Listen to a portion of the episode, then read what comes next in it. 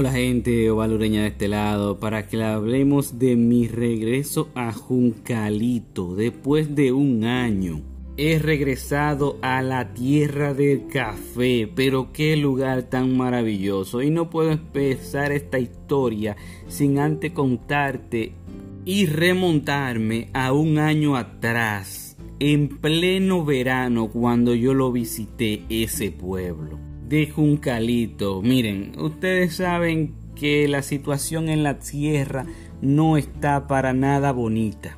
Hay un desmonte a gran escala y le quieren construir una presa, lo cual yo he cambiado totalmente mi forma de pensar después de yo conocer la sierra, conocer el monte adentro. Y sí, también he dado mi negativa contra esa presa. Pero tampoco no puedo ser tan negado de decir que las presas no son mala opción y en realidad son un beneficio, pero eso es otro tema que yo le abarcaré en otra ocasión, no en esto. En esto vamos a Juncalito.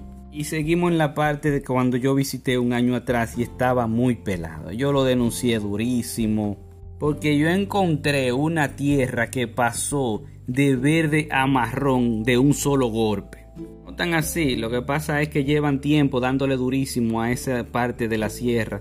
Y también Juncalito en su historia es ganadera. Pero así como es de ganadera, también es de café. Y eso tiene que ponerse en una balanza a cuál se le está sacando más beneficio. Así que vamos a la actualidad. Después de un año he regresado a la tierra del café puesto que este hermoso pueblo se ha ganado por su producción de hasta 50 mil quintales al año. ¡Wow! Cual lo permite su terreno muy accidentado y montañoso, con una altura de más de mil metros sobre el nivel del mar, 3.290 pies para serle específico a unos 59 kilómetros de la ciudad de Santiago de los Caballeros. Este pueblo es coronado como el más alto de la cordillera central, con una única vista del Valle de Santiago. Su nombre proviene de la planta de juncos que se encontraba en los predios al pueblo actualmente. Eh, hagamos un paréntesis. Ese junco ya es difícil de encontrar en esa misma tierra. Y te haré una breve historia de todo eso. En 1888 ocurre una gran sequía que abarca la mayor parte de la línea nordeste, lo que obliga a los agricultores a movilizar sus ganados y a explorar nuevos lugares entre ellos están Juan Pablo Rodríguez, quien decide explorar la vertiente norte de la cordillera central, buscando un lugar donde establecerse, con la particularidad de que sea fresco y con abundante agua. A la llegada de Juan Pablo encontró agua y una plantación de juncos y pequeños, y al ser una pequeña cantidad le llamó un juncalito. De ahí deriva el nombre histórico de ese pueblo, que es un distrito municipal de Jánico.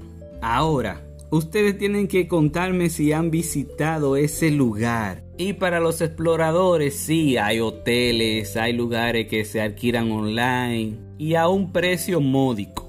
Ya en próximos episodios yo haré un mochileo por esa área de Juncalito. Porque miren, yo lo visité y salí como a las 12 de la noche y yo quedé loco con las luces de Santiago. Me falta ver cuando se apaguen las luces en el pueblo para ver el cielo estrellado totalmente. Imagínese, es el pueblo más alto de la cordillera central. Usted, de lo más, lo menos que usted puede hacer es agarrar una estrella con las manos, literalmente.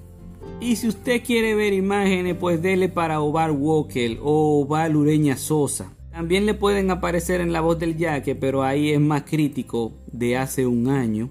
más reciente la voy a subir en Oval Walker, así que usted decide si quiere ver esas imágenes. O puede ir a YouTube, que ahí estarán los videos que hice. Pues señores, yo no le quito más tiempo. Nos vemos después. Ovalureña de este lado. Cuídense. Adiós.